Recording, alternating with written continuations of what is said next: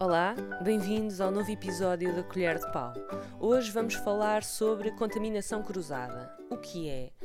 A contaminação cruzada é a transferência de um microorganismo patogénico de um alimento ou de um utensílio para outro e ocorre principalmente através ou das mãos sujas ou de instrumentos, alimentos contaminados, insetos, etc.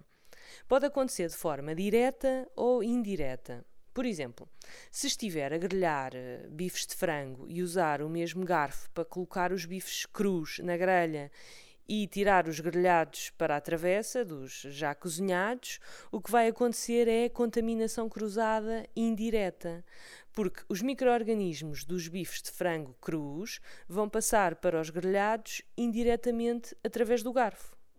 Mas se, por exemplo, deixar peixe a descongelar dentro do frigorífico e a água da descongelação começar a pingar para uma travessa que está numa prateleira imediatamente abaixo, então aí estamos perante uma contaminação cruzada direta.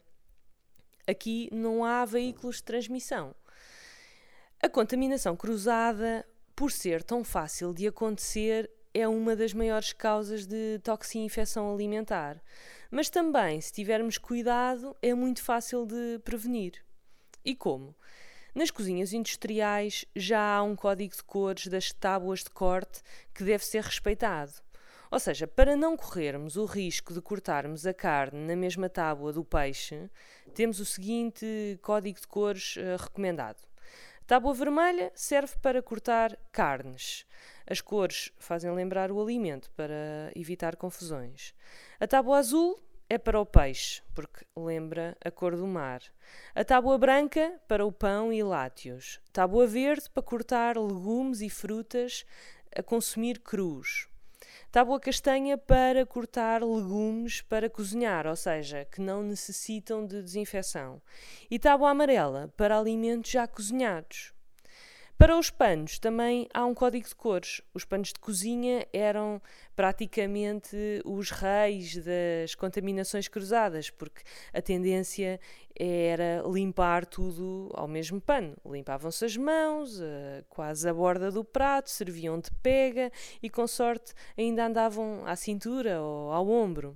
Por isso, os panos de cozinha foram eliminados e substituídos por panos próprios para limpar determinadas áreas ou equipamentos, ou mesmo substituídos por tecido não tecido, que é uma espécie de pano descartável inimigo das contaminações cruzadas.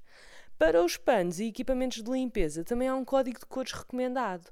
Panos vermelhos para limpar casas de banho, panos azuis para áreas gerais, panos amarelos para áreas a desinfetar, por exemplo, meios hospitalares, e panos verdes para áreas alimentares. E claro, limpar sempre da área mais limpa para a área mais suja.